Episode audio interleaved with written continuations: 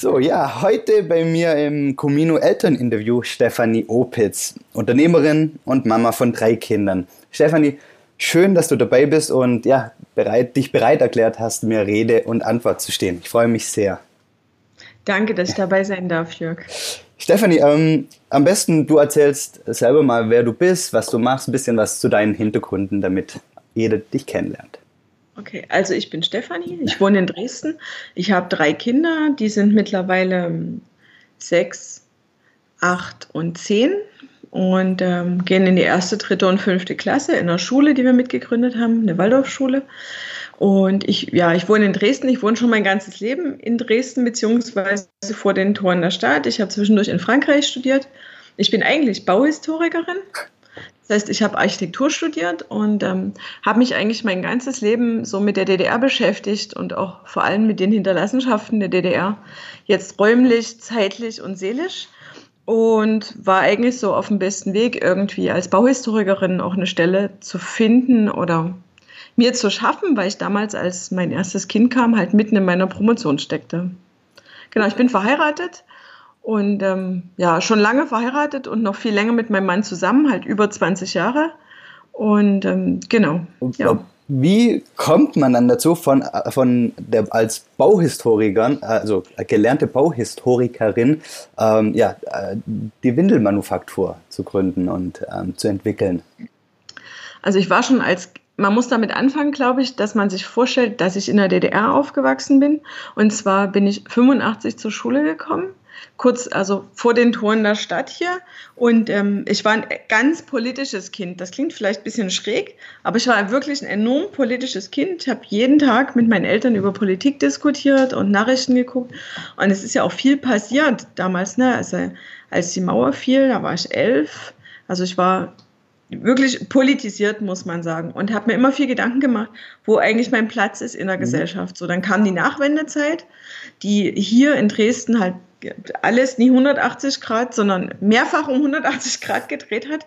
Was hier passiert ist in den letzten 30 Jahren, ist halt das ist unglaublich. Also es erfüllt uns selber immer noch mit mhm. Fassungslosigkeit, mit positiver Fassungslosigkeit. Ne?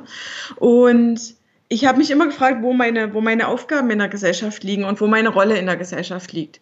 Und deswegen habe ich mich dann in meinem Studium ganz viel mit den Hinterlassenschaften der DDR, also mit den baulichen Hinterlassenschaften beschäftigt und mir darüber Gedanken gemacht, was das eigentlich für die Menschen bedeutet, diese Gebäude, also wie die Architekturästhetik auf das Bewusstsein wirkt und wie Politik Architekturästhetik schafft. Also es hat sich immer alles um den Menschen gedreht und wie er in der Gesellschaft funktioniert.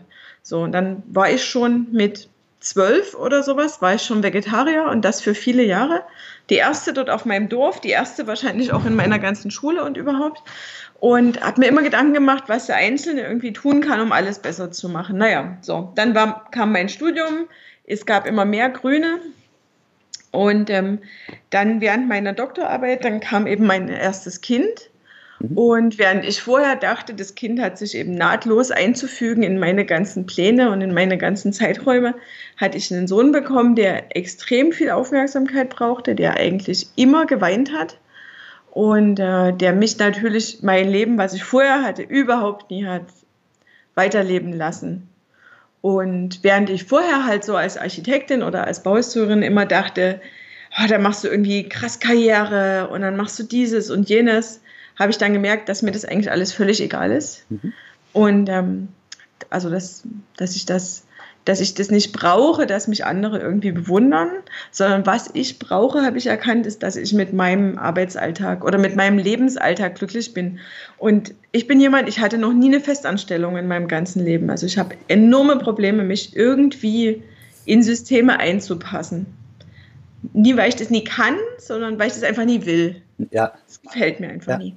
Und deswegen war für mich klar, dass ich entweder ich finde eine, ein System, was mir so viel Freiheiten gibt, dass das okay ist, oder ich schaffe es mir selber. Und dazu muss ich auch noch sagen, trotz Osten sind alle in meiner Familie selbstständig gewesen. Also beide Großelternhäuser waren selbstständig, okay. mein Vater war selbstständig. Ne? Ich habe zwei Cousins und zwei Cousinen und äh, da, von den vier sind auch drei selbstständig. Ne? Das ist schon ich glaube, außergewöhnlich. Aber ich bin in so einer Kultur aufgewachsen zu Hause, dass man seinen Alltag völlig frei bestimmen kann. Ja. Mein Opa war Taxiunternehmer und er ist gefahren, wann er wollte und nie, wann er musste. Ja. Und das hat mir eben schon immer gefallen und ich wollte auf gar keinen Fall in dieses Hamsterrad kommen zu müssen. Ja. Weil das hätte mich, also das ist, das ist einfach nichts für mich. Ich bin da ziemlich gut darin zu artikulieren, was tut mir gut und was tut mir nicht gut.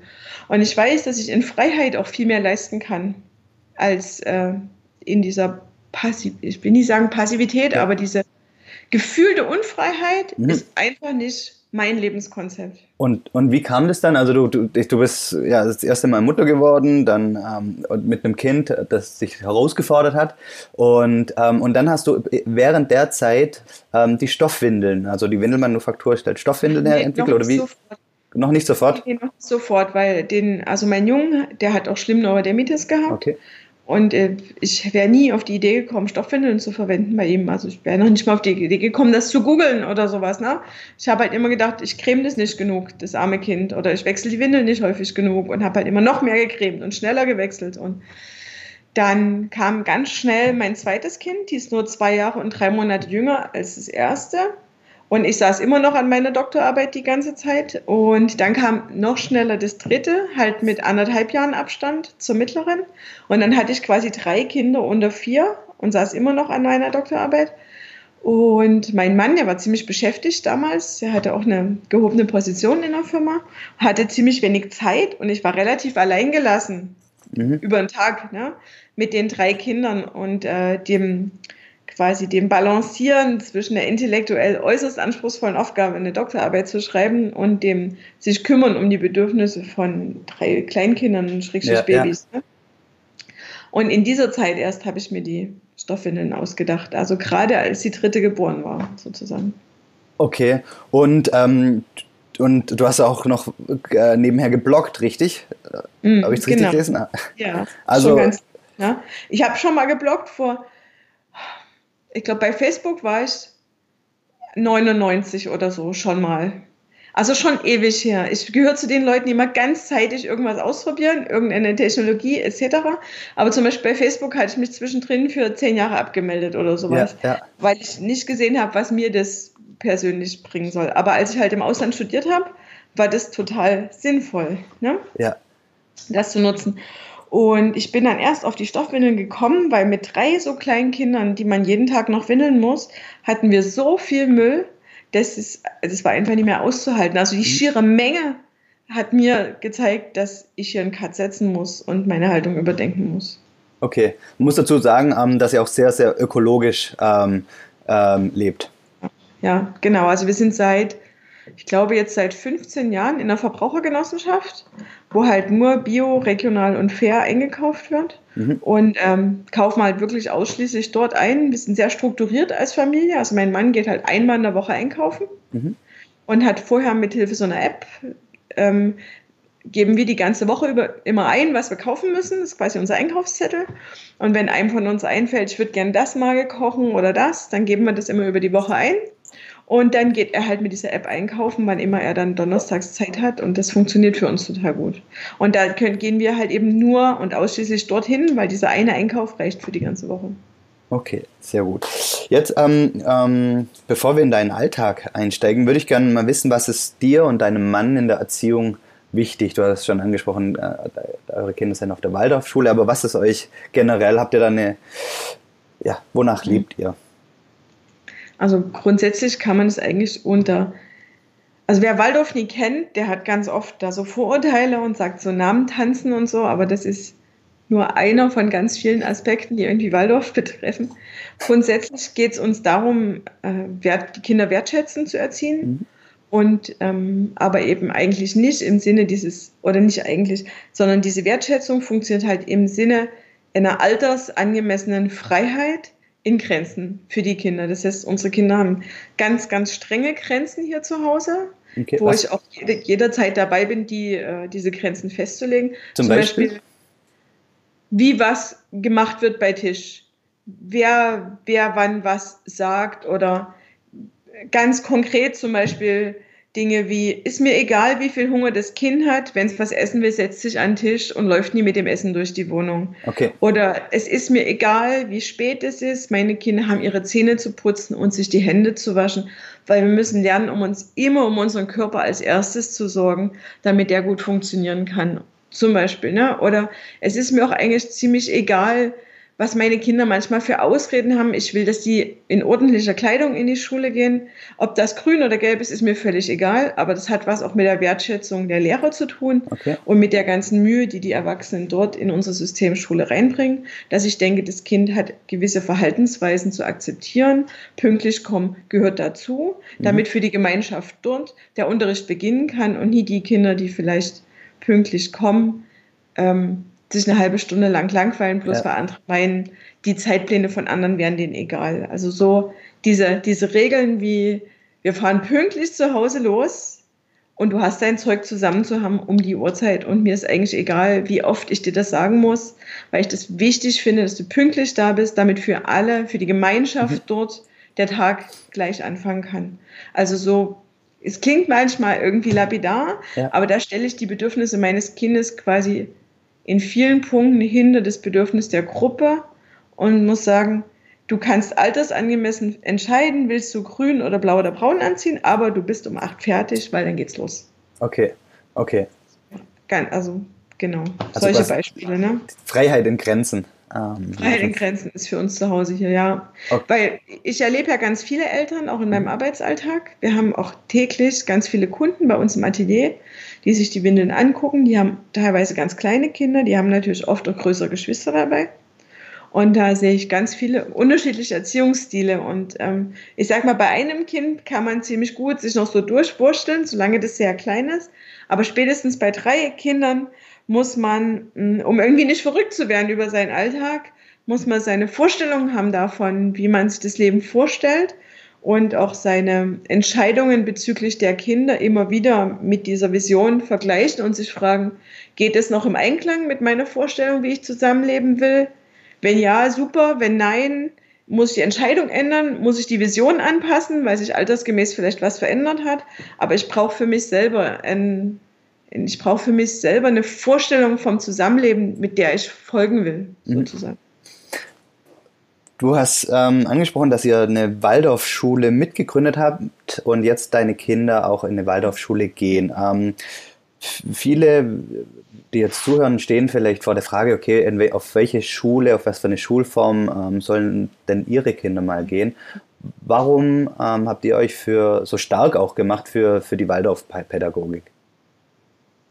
Also grundsätzlich finde ich, es ist völlig egal, auf welche Schulform Kinder gehen, solange die Lehrerschaft, das komplette Kollegium, immer wertschätzend und respektvoll das einzelne Kind in seinem Tempo begleiten kann. Ich erlebe es aber eben oft, dass aufgrund von tausend verschiedenen Umständen genau das an der Staatsschule ganz oft nicht gegeben ist.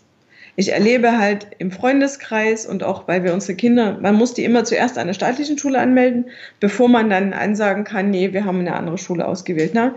Ich habe in ich erlebe bei vielen Freunden und Bekannten eben genau das Gegenteil an der Staatsschule. Mhm. Ich erlebe Ko Lehrerkolleginnen, die eben nicht respektvoll mit den Kindern sind, die nicht respektvoll mit den Eltern sind. Ich erlebe Lehrpläne, die aufgrund von tausend Umständen im Schulunterricht niemals ähm, durchgepaukt werden können und Kinder, die nach Hause kommen und noch fünf Stunden Hausaufgaben machen müssen, wo der Ernst des Lebens anfängt, indem die Kindheit vorbei ist mit der ersten Klasse. Ich erlebe Kinder, die zurückgelassen werden, weil sie eben nicht diesem Lerntyp entsprechen, Mhm. der in der Staatsschule der einzige ist, der funktioniert, um irgendwie still durchzukommen. Ich erlebe wiederum aber auch Kinder, die offenbar völlig entfesselt die Gemeinschaft missbrauchen als Bühne für ihre Selbstdarstellung und alle anderen Kinder, die eben nie so sind, fallen runter. Mhm.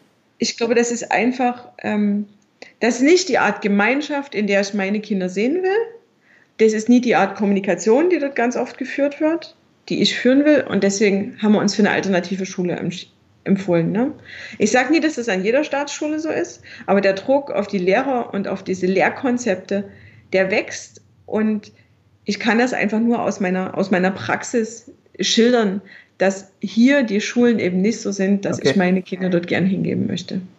Und ähm, Waldorfschule funktioniert sehr gut bei deinen Kindern, oder? Nehme ich an. Super, super. Also ich, wir sitzen in dem Elternabend und ähm, nach den Elternabenden habe ich ganz oft Gespräche mit den anderen Eltern und manchmal sagt man so, du, ich hatte heute wieder Tränen in den Augen, weil ich wünsche mir, dass ich das für mich gehabt hätte in mhm. meiner Schulzeit, dass der Lehrer eben sagt, weißt du, du kannst zwar nicht lesen und schreiben, aber wir arbeiten gemeinsam dran und du wirst es schaffen. Okay.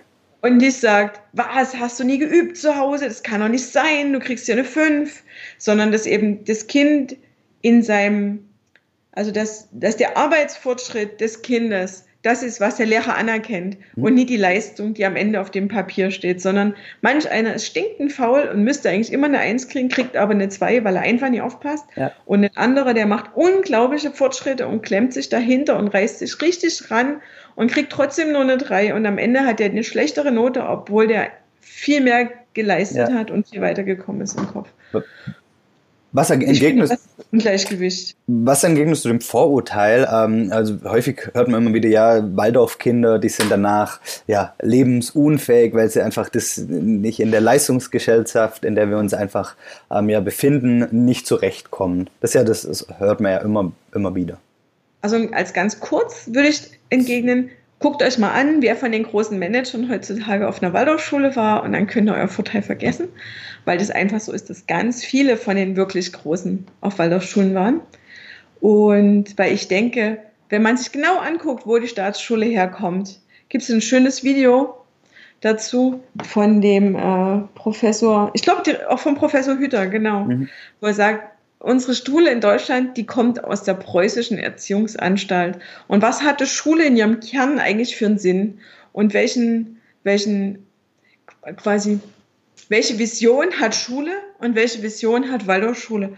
Und es ist einfach was ganz anderes. Die Waldorfschule will den, den, das Interesse im Kind begleiten und lernen. Mhm auf, auf die Fragen von den Kindern zu antworten und denen sozusagen das Material bereitstellen, damit die in ihrer intrinsischen Motivation lernen können und sieht das Kind nie wie als so ein leeres Buch, wo man irgendwie ganz viel reinschreiben muss und reinhämmern muss, damit es das unbedingt lernt. Ich glaube, die Vorstellung vom Menschen dahinter, der lernt, ist ein anderer.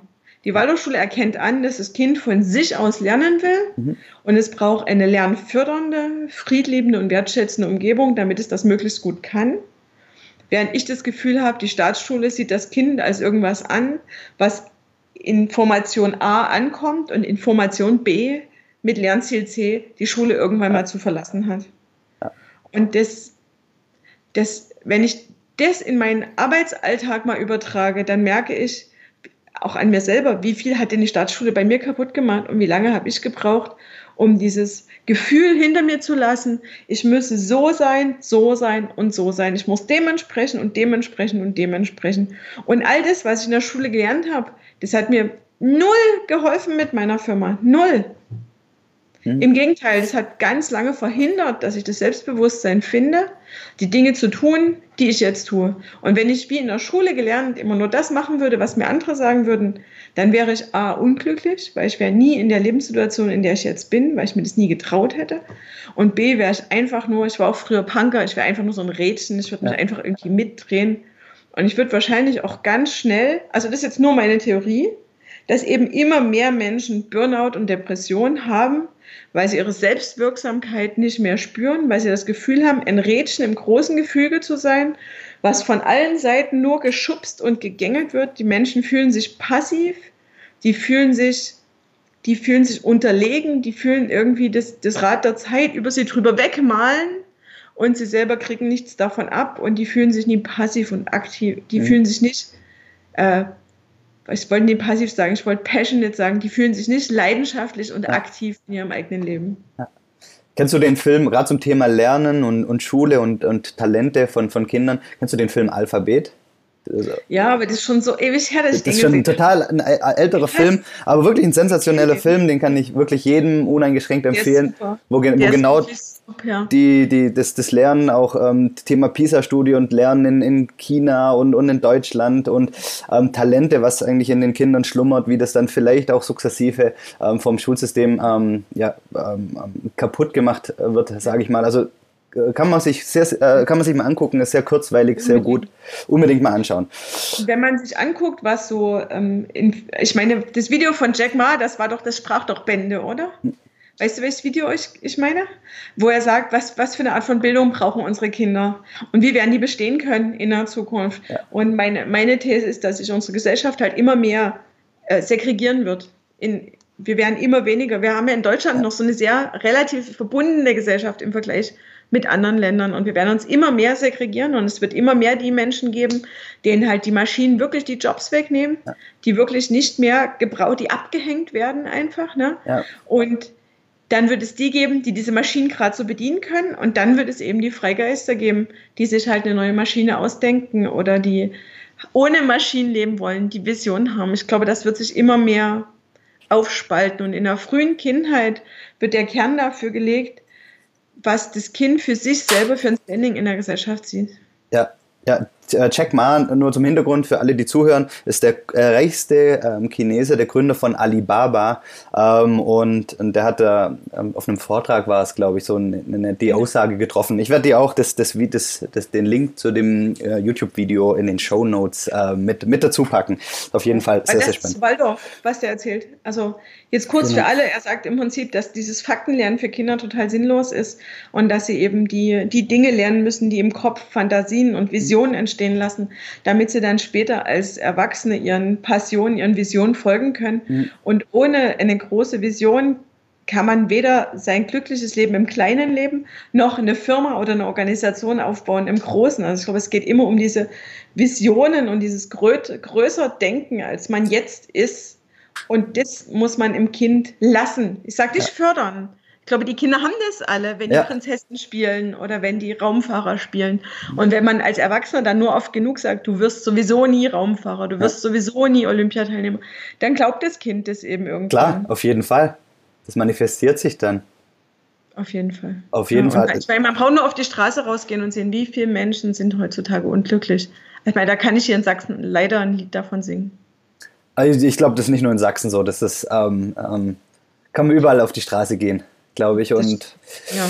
und ähm, die, die, die, die, ja, wir sind viel zu oft in, in der Opferrolle, anstatt dass wir uns ähm, das Leben annehmen und ähm, meisterhaft quasi durch das, durch das Leben gehen.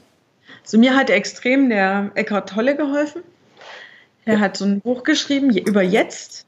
Ja. Und ich bin, bin jemand, ich mache extrem viel Handarbeit. Ja weil das mir total hilft, ins Jetzt zu kommen. Und mir ist dabei völlig egal, ob ich äh, Filze, Töpfere, stricke, ist völlig egal. Aber ich zum Beispiel, ich, wenn, wenn ich viel Stress habe, dann mache ich Dinge mit meinen Händen. Das mhm. kann auch jeden sein. Ne? Und dann bin ich völlig eins mit mir und meine ganze Konzentration liegt in meinen Händen. Und ich schaffe es, mich in den Zustand des absoluten Nichtdenkens zu befördern.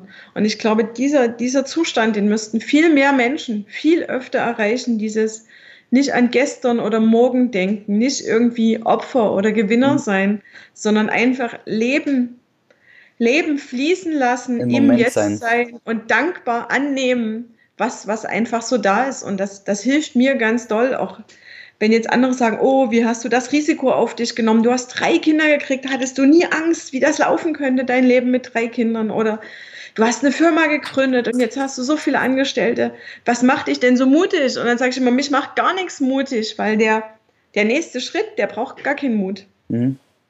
Das ist vielleicht braucht, also der, der Abstand 100 Schritte von heute, der bräuchte viel Mut, ne?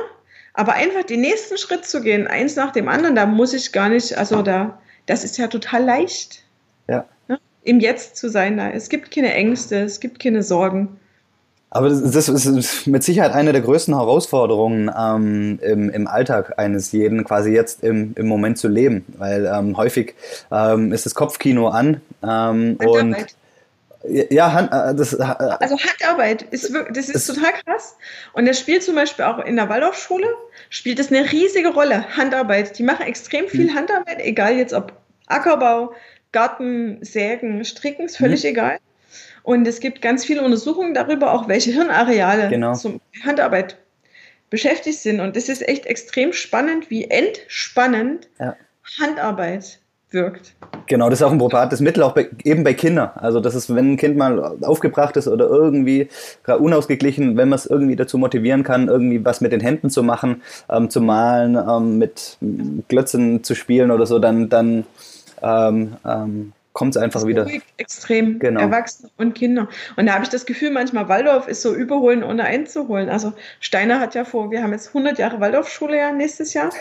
Und er, wirklich, er hat halt vor 100 Jahren schon erkannt, was, also er hat, er hat sich ja immer viel mit den Konzepten beschäftigt, was im Kopf passiert. Und an unserer Schule, das ist ja eine neue Schule, und dadurch haben wir extrem viel Freiheit, neue Konzepte da einzubringen. Und als Eltern spielt man in der Waldorfschule eine riesige Rolle. Die Waldorfschule beruht halt auf drei Säulen, ne? Schüler, Lehrer, Eltern.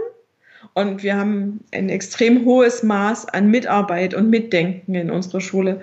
Und es ist total spannend, was es für ganz, ganz neue Erkenntnisse immer aus der Hirnforschung oder aus mhm. der Verhaltensforschung gibt, wo man dann denkt, sagt, naja, schön, das machen wir hier schon immer so. Ja.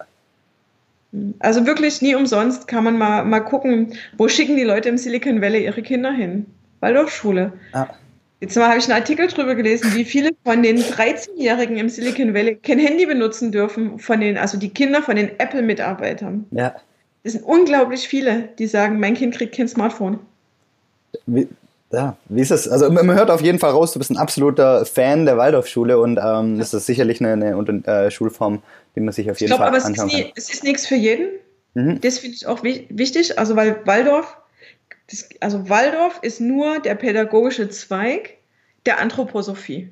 Mhm. So, das ist was anderes als zum Beispiel Montessori, weil Montessori ist wirklich eine pädagogische, ein pädagogisches Konzept und quasi keine Lebensanschauung die dahinter steht, sondern das ist ein, ein Lernen, quasi ein Bindungs-, Lernen- und Kommunikationskonzept.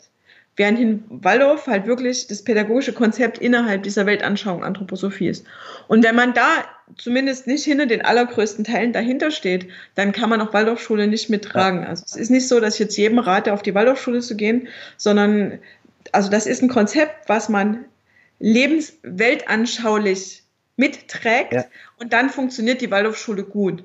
Aber wenn man das nicht mitträgt, gibt es auch viele andere Schulkonzepte, die genauso wertschätzend mhm. und respektvoll und förderlich für die Kinder sind. Also das muss dann nicht Waldorf sein. Genau, sehr, sehr gut. Also auf jeden Fall ähm, bei der Wahl der, der Schulform wirklich lohnt sich ähm, mehrere Schulen anzugucken und wirklich das Konzept, Absolut. die Schule ähm, vielleicht auch mit denen, wenn man die Möglichkeit hat, schon die Lehrer kennenzulernen, wirklich genau anzuschauen, ähm, um dann das für die Familie, für das Kind das Richtige rauszusuchen. So, Thema Ganz, Schule. Warte mal, ja, noch ein, ein Punkt. Ganz wichtig finde ich immer, mit den Eltern reden, die ihre Kinder dort haben. Mhm. Also ich habe das auch wirklich gemacht äh, bin beim Kindergarten und so, ich habe mich dort hingestellt und habe die Eltern einfach ausgefragt und, und habe mir gedacht, habe ich irgendwas gemein mit diesen Eltern hier? Ist es, sind es Lebensumstände, sind es Einsichten, die ungefähr meinen eigenen entsprechen? Sehe ich mich in dieser Gemeinschaft? Weil ich denke immer, das eine ist, die Kinder dorthin zu schicken, ja, aber man kann gar nie genug sagen, wie wichtig halt die Gemeinschaft mit den anderen Kindern und mit den anderen Eltern sind. Und die müssen halt meine Einstellung mittragen, damit das Kind in der Gemeinschaft dort wachsen kann. Weil Kindergarten oder Schule ist ja keine 1 zu 1 Beziehung mhm. irgendwie Lehrer mein Kind, sondern das Kind als soziales Wesen muss eben auch in dieser Gemeinschaft einen wertschätzenden Platz finden. Und deswegen ist mein Tipp immer, mit den Eltern zu sprechen, die ihre Kinder auch dort haben. Das okay. finde ich ganz wichtig. Das ist ein guter Tipp. Okay. Guter Tipp. Ähm, ja, Thema Schule und, und Erziehung haben wir gerade gesprochen. Jetzt möchte ich aber nochmal auf, auf dein, dein, dich als Unternehmerin eingehen. Ähm, du hast ja, ähm, arbeitest an mehreren Projekten, können wir vielleicht gleich nochmal drüber reden. Ähm, hast mehrere Mitarbeiterinnen. Ähm, wie 19. 19 Mitarbeiterinnen, Wahnsinn, Wahnsinn. Ähm, wie sieht dein Alltag aus? Also wie fangen wir mal morgens an, ähm, du stehst auf. Gibt es da eine Morgenroutine? Okay. Ich stehe als Letzter auf in meiner Familie. Okay, wann Meine, ist das ungefähr? Wenn du das sagen möchtest. Um sieben. Um sieben, okay. Um sieben. Ja, also die, unsere, meine mittlere Tochter, die ist ein Frühaufsteher, die ist immer schon eine Dreiviertelstunde früher wach und hört noch irgendwie Hörbuch oder Musik morgens. Und ähm, dann stehen mein Mann und die anderen beiden Kinder auf und dann stehe ich auf. Also ich meine, alles innerhalb von einer Viertelstunde ja, so. Ja. Ne? Ich bin diejenige, die am schwersten aus den Federn kommt, ja. weil ich eigentlich so eine Nachteule bin. Ich stehe auf, dann ähm, machen wir gemeinsam Frühstück. Für uns ist es ganz wichtig, dass wir jeden Tag frühstücken zu Hause. Mein Mann, der macht meistens seinen Smoothie, den er mit auf Arbeit nimmt. Und dann sitzen wir am Tisch, wir essen Müsli und frisches Obst zum Frühstück. Und ähm, jeder isst so viel, wie er Hunger hat. Ich hatte früher, ich bin aufgewachsen mit diesem Frühstücken wie ein Kaiser. Mhm. Mittags und mittlerweile, das ist eine, eines der, eine der Regeln, die ich wirklich ganz lange mit mir rumgeschleppt habe. Und irgendwann konnte ich das loslassen. Ich habe gar keinen Hunger morgens. Ja. Das ist total verrückt. Mein Leben lang habe ich üppig gefrühstückt und jetzt, äh, wo ich merke, meine Bewegung wird weniger, ich muss gucken, wie viel ich mhm. esse über den Tag, äh, merke ich, also ich frühstücke meistens nichts. Ja. Und ich sitze eben trotzdem mit meinen, kind, mit meinen Kindern am Frühstückstisch. Okay, ihr frühstückt alle zu fünf? Alle fünf an okay. einem Tisch zugleich. Das ist uns ganz wichtig, ist okay. uns heilig. Und ähm, auch wenn einer eben nichts isst, der sitzt halt trotzdem mit den anderen am Tisch. Und wenn jemand wenn ein Kind später äh, Schule hat oder irgendwie? Das gibt es bei uns nie. Ah, gibt es nicht, okay. Und wenn es später Kindergarten hatte oder so, war egal, trotzdem ähm, alle gleich. Also okay. Das, wir frühstücken gemeinsam, egal an welchem Wochentag. Bei uns gibt es das, diese Mahlzeiten sind, also ich glaube, wir haben uns über die Woche eben so ganz viele so Ankerpunkte gelegt und das meinte ich mit Regeln. Bei uns wird gemeinsam gefrühstückt, Punkt um. Okay. Und zwar am Tisch. Ja. So. Und äh, dann besprechen wir eben unseren Tag am Tisch ich habe mein Handy immer schon frühzeitig, also mein, ich gehöre nicht zu denen, die ihr Smartphone irgendwie nur benutzen, wenn die Kinder nicht da sind, sondern bei mir ist Beruf und Familie ist wirklich eins. Es gibt keine, es gibt keine Trennung zwischen okay. Beruf machen und Familie machen bei mir, sondern mein Handy liegt dann morgens gleich mit auf dem Frühstückstisch und ähm, ich gucke, gibt es irgendwelche größeren Katastrophen? Nee, gibt es nicht. So, dann gucken wir nach dem Wetter. Was brauchen die Kinder? Eine dicke Jacke, eine Regenjacke? Was brauchen die für Schuhe heute? Und dann entscheiden wir quasi gemeinsam. Ähm, wir gucken gemeinsam nach dem Wetter. Dann überlegen wir, was stehen heute Nachmittag für Termine an? Was muss man jetzt irgendwie noch in der Schule noch Bescheid sagen? Dieses Kind wird zeitiger abgeholt oder jenes Kind geht alleine oder mhm. sowas. Mhm. Dann sprechen mein Mann und ich unseren Alltag ab. Und es ist halt so, dass äh, wir da beide, also ich habe natürlich eine riesige Flexibilität, außer wenn ich irgendwelche festen Termine habe. Und mein Mann, der ist, sagen wir mal, relativ flexibel weil er natürlich auch mal, also er kann auch mal eine Stunde eher kommen ja. oder eher gehen oder bedingt flexibel, sag ja. ich mal. Ja, und dann haben wir ja auch noch Großeltern und dann takten wir den Tag quasi durch. Ja, und dann fährt mein Mann mit dem Fahrrad mit den drei Kindern zur Schule und ähm, ich mache dann den Haushalt hier. Dauert meistens so eine halbe Stunde, bis das alles, der, bis alles wieder schön ordentlich aussieht. Und dann sitze ich eigentlich erstmal an meinem Küchentisch mit meinem Laptop und mache so die allerwichtigsten Dinge gleich morgens, alles, was ich mir vorstelle, was halt eine sofortige Antwort erfordert. Ja, ja. Äh, und dann gehe ich zu meinen Mitarbeitern auf Arbeit. Okay. Manchmal ist es halt um acht morgens, dass ich auf Arbeit bin. Manchmal ist das aber auch erst um eins. Je nachdem, wie viel Raum ich mir an dem Tag für, für Sachen nehme, wo ich wirklich auch niemanden brauche, der mich zwischendrin was fragt. Oder je nachdem, wie viel hochkonzentrierte Zeit ich an diesem Tag brauche. Okay. Laufen dann ist, ist Mittagessen und ähm, Abendessen dann läuft genauso ab, also auch immer alle zusammen? Also mittags essen meine Kinder in der Schule. Okay. Wir haben, wir haben, das, äh, wir haben ein Modell, das nennt sich ja Ganztagsschule. Ja. Und meine Kinder sind dann mindestens bis um drei immer in der Schule. Ja. Und wir haben relativ, also wir haben relativ viele Dinge, die wir jede Woche nachmittags machen. Meine Kinder haben halt wirklich, die haben Harfe, Klettern, Reiten, Breakdance und Klavier. Okay. Und wenn es nach denen ginge, würden die noch mehr machen, plus das schaffe ich dann nicht mehr mit der Orga. Ne? Ja, ja. Und so hat halt jedes, also das macht nicht jedes Kind alles, ne? Aber so haben wir halt nachmittags so unseren Plan. Ja. Und die essen in der Schule, meine Kinder. Und ähm, dann hole ich die eben ab oder meine Eltern holen die ab oder mein Mann oder so. Und dann gibt es halt diese, was auch immer für ein Kurs dann gerade ja. dran ist. Ja. Und dann komme ich nach Hause und dann koche ich Abendbrot. Ich koche wirklich jeden Tag. Also ich selber esse, bin da ganz, ähm, ich esse es den ganzen Tag über hauptsächlich äh, Gemüse und Obst mhm. oder mein Müsli. mein Mann auch Nüsse, Obst und so weiter. Deswegen essen wir nicht zusammen Mittag. Niemand Ja. isst hier Mittag. Ja. Und aber dafür koche ich jeden Abend. Ziemlich aufwendig. Okay, und dann aber auch alle fünf äh, nehmen auf jeden Fall wieder zusammen. Immer, immer zusammen, außer natürlich ist es Elternabend oder jemand hat einen Termin. Ne? Klar. Wie ist denn das? Du hast vorher gesagt, ähm, dein, dein Handy ist, äh, du trennst es nicht. Ähm, ich nehme an, deine Kinder haben noch kein Handy. Nee. Dein Mann äh, hat äh, wahrscheinlich, sitzt er dann auch schon mit dem Handy da? Äh, nö. Nö. Wie- nicht durch. Wie, also, weil du, wie würdest du dann da reagieren, wenn deine Kinder mal ein Handy haben und sagen, okay, pass mal auf, ähm, äh, ist bei mir auch verzahnt. Ähm, ich möchte es auch mit an, an den Tisch nehmen. Ja. Also wie, Ich wie finde, es- gibt einen großen Unterschied zwischen das Handy privat in die Hand nehmen oder das Handy beruflich in die Hand Okay. nehmen. U u- unglücklicherweise oder glücklicherweise, keine Ahnung, ist es bei mir halt oft so. Ja, ja. Weil ich mit, vielen Freunden auch berufliche Verbindungen Ja. habe. Einfach weil sich das über die Jahre natürlich, Klar. kennst du ja, das, das verzahnt sich halt, ne? ja. Aber ich würde zum Beispiel nicht früh mich an den Tisch setzen und mit meiner Freundin irgendwas schreiben. Mhm. Also ich, also ich nehme das Handy in die Hand und das ist quasi meine, mein Berufs, meine, also Da, ich mache das nicht zum Daddeln, ja. sondern weil ich wirklich berufliche Dinge erledige. Und- Und, so würde ich das meinen Kindern auch sagen. Du kannst deiner Freundin schreiben, wenn du dann heute Nachmittag auf dem Sofa sitzt. Und äh, wenn du dein Handy jetzt in die Hand nimmst, dann nur um zu gucken, ob du, keine Ahnung, ob dein Lehrer geschrieben hat, dass irgendwas ausfällt Ja, oder ja. sowas.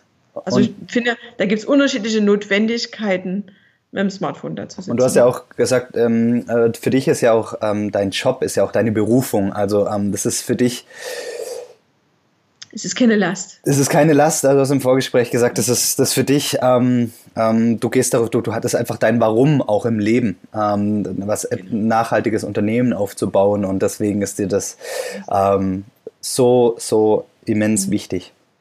Und deswegen ist, glaube ich, die Akzeptanz auch so einfach bei meiner Familie. Mhm. Weil wir sind ja als Familie da reingewachsen in dieses Unternehmen. Und mein Mann, der macht unglaublich viel mit. Also der sitzt auch sitzt viele, viele Stunden auch an unserem Unternehmen. Es ist ein wirkliches Familienunternehmen. Und meine Kinder kommen ganz oft mit ins Atelier. Das ist halt genau bei uns auf der anderen Straßenseite. Und äh, falten Einlagen oder falten Taschentücher oder so, sind sehr motiviert, da mitzumachen. Und ich glaube, das ist das Beste, was man seinen Kindern zeigen kann, dass man eben keinen Job hat, so ein 9 to 5, da gehe ich mal lochen, sondern dass man eine Berufung hat, die so viel Geld abwirft, dass man seine Miete bezahlen kann und dass man einfach entspannt davon leben kann. Sehr schön. Du hast gesagt, ähm, ihr habt in, innerhalb der Familie verschiedene Ankerpunkte. Äh, innerhalb der Woche einer ist zum Beispiel so, alle essen äh, Frühstück und ähm, Abendessen immer zusammen. Gibt es Genau. noch andere an, ähm, Ja. Ankerpunkte, ähm, Ja. um Also mein Mann und ich bringen die Kinder immer noch gemeinsam ins Bett Mhm. und wir bleiben wirklich immer noch sitzen, bis sie eingeschlafen sind. Mhm. So, mein Mann sitzt meistens bei unserem Sohn im Bett und ich sitze bei den beiden Mädels, weil die teilen sich ein Zimmer. Mhm. Und ich habe dann zwar meinen Reader dabei oder eben mein Handy oder eben mein Laptop, egal, aber ich sitze halt wirklich an den Füßen von meiner Tochter mit im Bett. Und was auch immer die gerne möchten, mal wollen sie gestreichelt werden, mal wollen sie eine Geschichte, mal sitze ich halt nur still da. Ist mir egal, das mache ich für die und das sind unsere Punkte, die uns wirklich wichtig sind. Also ich sage da nie, oh, gute Nacht, ich will jetzt noch einen Film gucken oder sowas. Sowas würde mir nie einfallen. Okay. Das ist bei uns eine ganz wichtige Regel, Mhm. dass die Kinder halt diese, diese Zeit auch mit uns haben und dass ich mir, ich habe mir nie angewöhnt, sozusagen meine Freizeit vor die Bedürfnisse der Kinder zu stellen. Ja. Okay. Was eine schwierige Lektion war am Anfang, aber mittlerweile ähm, kann ich sagen, dass ich das gar nicht mehr abwäge oder so, sondern es ist mir so eine Ehre und so eine Freude, so lange bei denen sitzen zu bleiben, Mhm. bis sie eingeschlafen sind, dass mir das keine Last ist, sondern eine Lust Ja. und eine Ehre, das zu tun. Okay, schön. Und weitere Punkte, die, ihr- die, die ihr habt? Genau, was, was, was machen wir so? Oder ich, ich frage mal anders. Ähm, jetzt, Genau. Ich, ich stelle mir das jetzt mal so vor, ähm, das, das kann sich ja auch, oder gibt es feste Zeiten, an denen die, die Kinder ins Bett gehen? Weil das kann sich ja unter Umständen, wenn, wenn sie ins Bett gehen, wenn sie müde sind, ja auch relativ lang ziehen. Also ungefähr gegen acht versuchen wir schon, dass die Zähne putzen. Mhm. Aber das liegt halt einfach daran, dass mein Mann, der, wenn er um sechs nach Hause kommt oder so, dann essen wir um sieben und Mhm. dann gibt es bei uns kein auf die Uhr gucken oder Ja. so, sondern es gibt wirklich von dem Moment an, wo wir Abendbrot essen, gibt es eigentlich so einen natürlichen Flow an einer von uns Erwachsenen geht duschen, der andere kümmert mhm. sich um die Küche, die Kinder, die fangen schon an Zähne zu putzen. Und äh, mein Mann und ich sind ein extrem gut eingespieltes Team und wir müssen ganz wenige Dinge absprechen miteinander, weil das seinen totalen Flow hat. Okay, gibt es aber dann noch irgendwie Zeiten, die ihr auch euch rausnehmt, ähm, um, um, was weiß ich, ein paar Dinge also zu, zu zweit zu besprechen? Ähm, ähm, oder habt ihr da irgendein Ritual, das sagt, okay, hey, wir nehmen uns jeden Abend fünf Minuten und, und ähm, wir quatschen den Tag oder, oder was der Morgen bringt?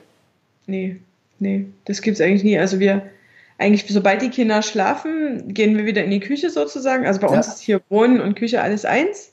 Ja. Und wir haben so einen riesigen Tisch, an dem wir beide arbeiten, an diesem einen Tisch abends. Okay. Und dann, ähm, und dann arbeiten wir eigentlich den ganzen Abend nebeneinander. Okay. Es, also ich, manchmal gucken wir auch was. Wir gucken immer mal eine Serie, mhm. so, aber einmal in zwei Wochen. Okay. Also, ich glaube, was wir doch, was wir machen, ist, sobald wir mal eine Nacht unsere Kinder nicht haben, dann gehen wir essen. Also wir gehen relativ häufig zu zweit aus. Okay und äh, haben so ein paar Lieblingsrestaurants, die wirklich gut kochen. Und das ist dann so unsere Zeit, wo wir nur zu zweit sind und Dinge besprechen und dann genau, also das machen wir schon, das ist unser Paarritual, ja. ist zu zweit essen gehen. Und dann gehe ich meinen Mann von der Arbeit abholen, dann gehen wir ins Restaurant. Und das machen wir, wenn wir jetzt ähm, wenn jetzt mal eine Woche vorbei ist und wir Kinderzeit zu zweit hatten, weil die Kinder halt bei uns sind und mal nicht bei den Großeltern oder so, dann gehen wir auch mit den Kindern essen. Das machen wir relativ häufig. Also bestimmt einmal in der Woche okay. gehen wir auch aus mit den Kindern, so als Familie. Sehr, sehr schön. Genau, ähm, ich möchte jetzt nochmal auf, auf deine aktuellen Projekte eingehen. Ähm, jetzt haben wir so viel gesprochen über dein, dein Leben, ähm, aber was, äh, an was äh, arbeitet Stefanie Opitz eigentlich genau an? Was sind deine Projekte? Wenn, okay, also wenn jemand mehr von dir noch sehen möchte und lesen und hören. Das größte Projekt ist die Windelmanufaktur. Mhm. Und da ist halt unsere Stoffwindel, die dreiteilige Windel.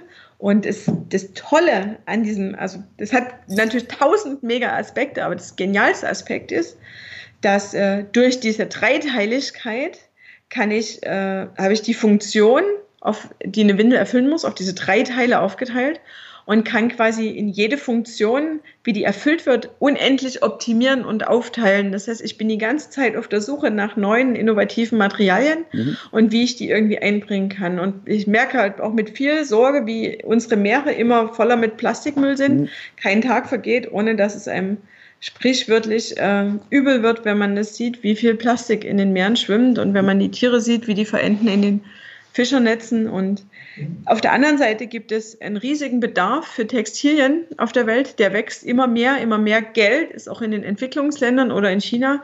Den Leuten reicht es halt nicht mehr, nur zwei Kleidungsstücke zu besitzen. Und der, der Druck auf die Anbauflächen für, für Textilien, der wird halt immer größer. Baumwolle verschlingt Riesenflächen. Mhm. Und äh, da tut sich ganz viel in der Textilbranche, was zum Beispiel das Entwickeln von Kunstfasern auf natürlichen, aus natürlichen Grundstoffen äh, es entwickelt sich ganz viel im Sinne von, dass neue Fasern gefunden werden, wo man aus natürlichen Fasern eben Kunstfasern herstellen kann. Ne? Viskose, sagt ihr das was? Mhm. Viskose ist ja eine, eine, Kunstfaser, die aus zellulosehaltigen Grundfasern gekocht wird. Und mittlerweile gibt es da richtig tolle Konzepte, wie man sozusagen im Chemikalien geschlossenen Kreislauf eben Viskose herstellen kann. Und da gibt es eine Faser, die nennt sich Tencel, von der wir in den nächsten Jahren noch ganz viel hören werden. Und sobald ich irgendwie sowas lese, dann muss ich das natürlich recherchieren und rausfinden. Und jetzt gibt es bald zum Beispiel den wasserdichten Teil bei uns. Den gibt es jetzt eben auch bald aus Tencel. Ja. Oder zum Beispiel unsere, und wir haben auch Schwimmwindeln. Das ist ein Riesenthema, dass Babys ja so Badewindeln anziehen, wenn sie irgendwie ja. so einen Babyschwimmkurs oder sowas ja. machen. Und äh, dieses Polyacrylat, was da drin ist, das setzt halt nicht bloß die Filter zu, sondern da sind auch kleinste Partikel natürlich drin, die dann mit dem Abwasser wegschwimmen. Ja. Aber es macht auch einfach eine Menge Müll. Und deswegen haben wir Schwimmwindeln entwickelt. Und das Tollste ist, unsere neueste Schwimmwindel ist aus einem Polyamid, was wirklich als aus dem Meer rausgefischten alten Fischernetzen und alten Teppichen hergestellt wird. Also die, die holen die wirklich hoch und mhm. äh, es, quasi, gibt da so eine chemische Aufbereitung, wie sozusagen dieses Altplastik eben zu neuem Fasern wird und aus diesen Fasern, das nennt sich Econyl, es wird auch zum Beispiel von Adidas benutzt, ja. äh, machen wir halt eine Schwimmwindel.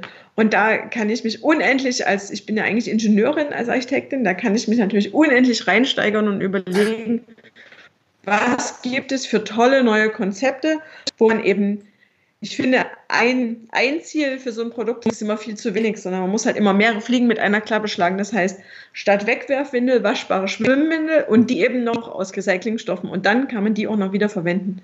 Und das ist eigentlich das Coolste, was wir erreichen können, dass wir sagen, wir können den Leuten ja nicht sagen, ihr müsst unbedingt weniger konsumieren, weil das nie passieren wird. Aber wir können den Leuten halt sagen, pass auf, statt 100 Stück von irgendwas, kaufst du dir ein was und sowohl dessen Herkunft ist ethisch vertretbar, als auch, wenn du es nicht mehr brauchst, dessen Weiterverwendung ist ethisch vertretbar. Mhm. Und ich glaube, das ist so, eine, so ein Weg, wie man auch alle, die nicht als oberste Prio ökologisches Verhalten haben, dazu kriegen kann, sich eben nachhaltiger und ökologischer zu verhalten.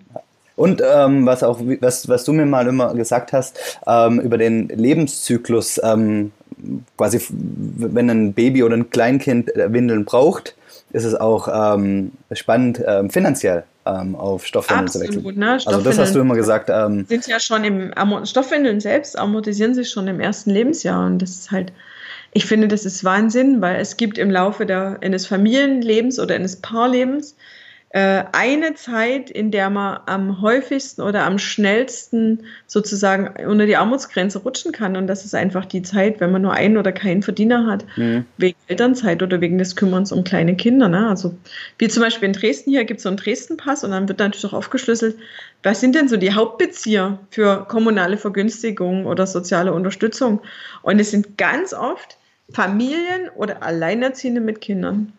Also ich glaube, wer ähm, noch bis heute gar nicht wusste, dass es Stoffwindeln gibt oder der sich für Stoffwindeln interessiert, ähm, soll auf jeden Fall mal bei Windelmanufaktur reinschauen, weil ich glaube, ähm, man merkt, wenn du redest, ähm, deine Liebe, deine Leidenschaft ähm, ähm, zu, zum Pro Produkt und ich glaube, das, das, das das, das, spürt man auch dann im, im, im Produkt.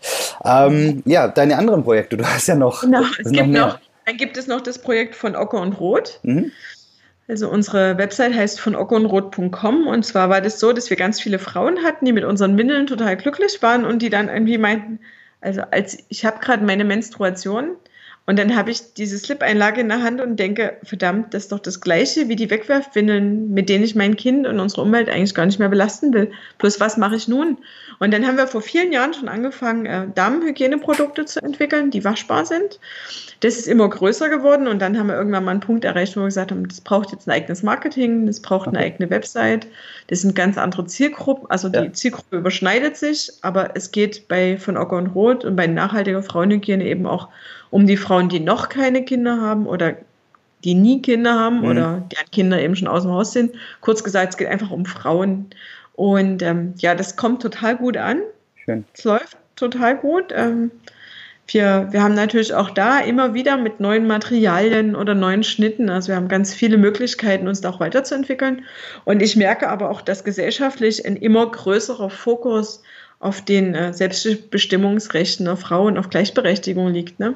Ja. Das ist echt, das ist ein, ein, ganz, ganz aktuelles Thema und ich merke aber auch an mir selber, wie ich vor, wie ich vor selbst vor fünf, sechs Jahren noch Dinge hingenommen hätte in meinem Alltag und, und das halt quasi mir gar nie aufgefallen werde, wie, wie weniger gleichberechtigt oder wie weniger gleichbehandelt ich in dem Moment werde, bloß weil ich eine Frau bin. Mhm. Durch diese massive Beschäftigung mit der Gleichbehandlung ähm, sehe ich jetzt viele Dinge in meinem Leben und sage dann immer so, nee, nee, Moment mal, jetzt nicht ernsthaft, oder? Und ja, also das ist ein, ein Riesenthema bei mir, weil jetzt ich bin jetzt privat eigentlich so durch. Ne? Meine Kleinste ist jetzt in der ersten Klasse, also ich windel jetzt zu Hause nicht mehr, sondern was mich jetzt persönlich an den Windeln so reizt, ist eben, wie kann man das technisch und funktional immer weiter perfektionieren? Mhm. Und bei von Ocker und Rot und der nachhaltigen Frauenhygiene reizt mich eigentlich, was haben wir als Frauen für ein Selbstbild? Und wie kann man bei immer mehr Frauen äh, erreichen, dass sie sich selbst in ihrer, in ihrer Schönheit und Wertigkeit auch selbst sehen und sich nicht durch die männliche Brille auf sich selbst anschauen können. Ja, sehr schön. Man muss auch dazu sagen, ähm, du als Unternehmerin für das, was du machst und auch für die Produkte bist du auch schon mehrfach ausgezeichnet. Ähm, also das ist schon, äh, du, du bist auf einem ähm, ähm, richtig tollen ähm, Weg und ich finde es einfach, äh, find's klasse, ähm, mit was von einer, ähm, ja, was von Warum da dahinter steckt und ähm, ich werde das natürlich auch weiterhin verfolgen. Und dann aber, wenn sich jemand für Stoffwindeln interessiert und äh, dann, oder anders gesagt, Du hast ähm, oder bist Ausbilderin für Stoffwindelberaterinnen. Genau, weil wir haben äh, meine Freundin Tu und ich, die habe ich äh, damals in der Newsgroup kennengelernt. Das ist, ich glaube, da wissen schon die meisten gar nicht mehr, was es ist, Newsgroups. Gab es aber mal lange bevor es Foren und Chats gab. Und damals haben wir uns kennengelernt, weil wir irgendwie zu den zehn Leuten in Deutschland gehörten, die sich für moderne Textilien und äh, Stoffwindeln interessiert haben. Und wir haben eben eine, eine Firma zusammen, die nennt sich Stoffwindelexperten und wir bilden Stoffwindelberater aus. Und jetzt mag jemand schmunzeln, aber braucht man dafür wirklich Berater? Aber es ist eben so, dass es auch nicht nur die Durchschnittsbabys und Durchschnittsfamilie gibt, bei denen eigentlich alles gesund ist und die eigentlich nur die Frage haben, wie funktioniert das? Mhm. Sondern es gibt auch unglaublich viele individuelle Herausforderungen. Ne? Es gibt Kinder mit besonderen medizinischen Umständen. Es gibt im Handling diverse Umstände. Und es gibt Zwillinge, es gibt Frühgeburten, es gibt Kinder, die spät trocken werden. Es gibt wirklich alles unter der Sonne. Und da ist ganz wichtig, dass es eben Leute gibt, die sich damit auskennen und die sagen können, oh, bei der und der Hautkrankheit kann ich dir dieses Material empfehlen oder dein Kind hat Diabetes, da kann ich dir das empfehlen. Also wir bilden diese Leute aus, die eben dann dieses breite Wissen darüber haben, was gibt es für Materialien, was gibt es für Systeme und wie, wie funktioniert der richtige Umgang okay. damit. Ne? Obwohl man sagen muss, das Größte, das Wichtigste bei den Stoffwindeln ist ja eigentlich, also für mich ist es nicht die Stoffwindel an sich, sondern es ist eigentlich eher die Kommunikation zum Thema Ausscheidung. Das ist so, dass man sein Kind gleich wertschätzen und gleich liebevoll wickeln mhm. kann, egal ob man eine Stoffwindel oder eine Wegwerfwindel nimmt. Ne? Mhm. Es ist aber so, dass mit dieser Beschäftigung bei den Stoffwindeln, welche Windel ziehe ich meinem Kind an, wann wasche ich die, man ist ganz anders mit dem, hast du jetzt gemacht oder hast du nicht gemacht. Ne? Man ist ganz anders in dem Thema Ausscheidungskommunikation drin, wenn man Stoffwindeln nutzt. Und dann ist es so ein sich selbst verstärkender Kreislauf. Und wir haben ganz viele Kunden, die zum Beispiel sagen, Wickeln, das war für uns was ganz Furchtbares. Ich habe immer zu meinem Mann gesagt, mach du das, ich habe vorhin. Und das eben in, vor dem Kind sozusagen eine Kommunikation über seine Ausscheidungen von Dritten geführt wird. Oh, hast du wieder einen Stinker gemacht? Oh, wie mhm. furchtbar. Oh, jetzt gehen wir das wegmachen und so, ne? Die ganz, ganz negativ ist. Und wenn man eben zu dem Kind sagt, oh, du hast jetzt gerade gemacht, wollen wir jetzt die Windel mit der Giraffe oder die mit der Blume nehmen, dann kommt man in eine wertschätzende und offene Kommunikation zum Thema Ausscheidung. Dies, und das ist eben die andere Seite von der Medaille, die es eben möglich macht, auch die kleinen Signale zum Trockenwerden, die nämlich vom Kind ausgehen und keine Frage des Trainings sind, dass man die eben ganzzeitig sieht, weil man ja schon in der Kommunikation drin ist über die Ausscheidung und das Kind da ganz, ganz zeitig eben in vielen Familien, aber auch ganz, äh, ganz ergebnisoffen darin begleiten kann, sich mehr um seinen Körper zu kümmern und eben trocken zu sein. Und ich erlebe wirklich Eltern mit Kindern, die ein Vierteljahr alt sind und nicht mehr in die Windel kacken. Okay. Was ich unglaublich finde. Wahnsinn. Ich habe jetzt, war letzte Woche eine Mama da mit einem elf Wochen alten Baby, was nicht in die Windel kackt, sondern wirklich ausschließlich gehalten über dem Topf oder über dem Klo macht. Ne? Okay, Wahnsinn. Wahnsinn. Ähm, und wie ist das? Ähm, ist es die Seite stoffwindelexperten.de, wenn sich jemand dafür genau. interessiert? Ganz genau, stoffwindelexperten.de. Verlinke ich Einerseits alles. für Leute, die gerne Berater werden wollen, hm. aber andererseits eben ganz wichtig für Eltern, die sich für Stoffwindeln interessieren und sagen, ah, ich muss das alles meine Hand halten, ich bin mir unsicher, wie sehr das funktioniert, wir können hier nur mit der Hand waschen, mein Kind hat Neurodermitis, whatever. Dort findet man eben das eine Deutschlandkarte und dann kann man gucken, wer in der Nähe eben Stoffwindelberater ist. Perfekt. Sehr, sehr schön. Ich sehe seh schon, wir reden schon 53 äh, Minuten. Ähm, ich ich, ich habe noch, hätte noch, hab noch ja, total viele Fragen, die ich dir eigentlich gestellt hätte. Ähm, vielleicht machen wir irgendwann mal eine Fortsetzung, aber äh, ich, hast du noch irgendwas ähm, auf dem Herzen, was du ähm, den Zuhörern sagen möchtest? Sonst. Tausend Dinge. Ähm, ja, ich glaube schon. Äh, vielleicht ein Satz, der mit meiner Rolle als Unternehmerin zusammenhängt. Und ich finde, 60 Wochenstunden machen einem nichts aus, wenn man das mit Liebe tut, was man tut. Okay. Sehr schön. Stefanie, vielen, vielen herzlichen Dank für das Interview. Ähm, hat mir sehr viel Freude bereitet. Mir ebenso. Ähm, an alle, die jetzt zugehört haben, haben bitte ich, ähm, den Podcast ähm, weiter zu empfehlen, weil nur durch eure, durch eure Weiterempfehlung ähm, ja, wird, können, äh, hören andere Eltern von dem, von dem Comino Podcast, hören andere Eltern das Gespräch mit, mit Stefanie und ähm, vielleicht ist es für die wichtig, auch weil sie gerade über das Thema Stoffhinnen nachdenken oder über Thema Waldorfschule nachdenken, wie auch immer. Ähm, nur mit eurer Hilfe erreiche ich andere Eltern und da würd, bin ich euch sehr, sehr dankbar, wenn ihr den Podcast weiterempfehlt. Stefanie, vielen lieben Dank. Vielen Dank dir. Ich wünsche dir einen wunderschönen Dank. Tag. Danke dir. Tschüss. Ja, tschüss.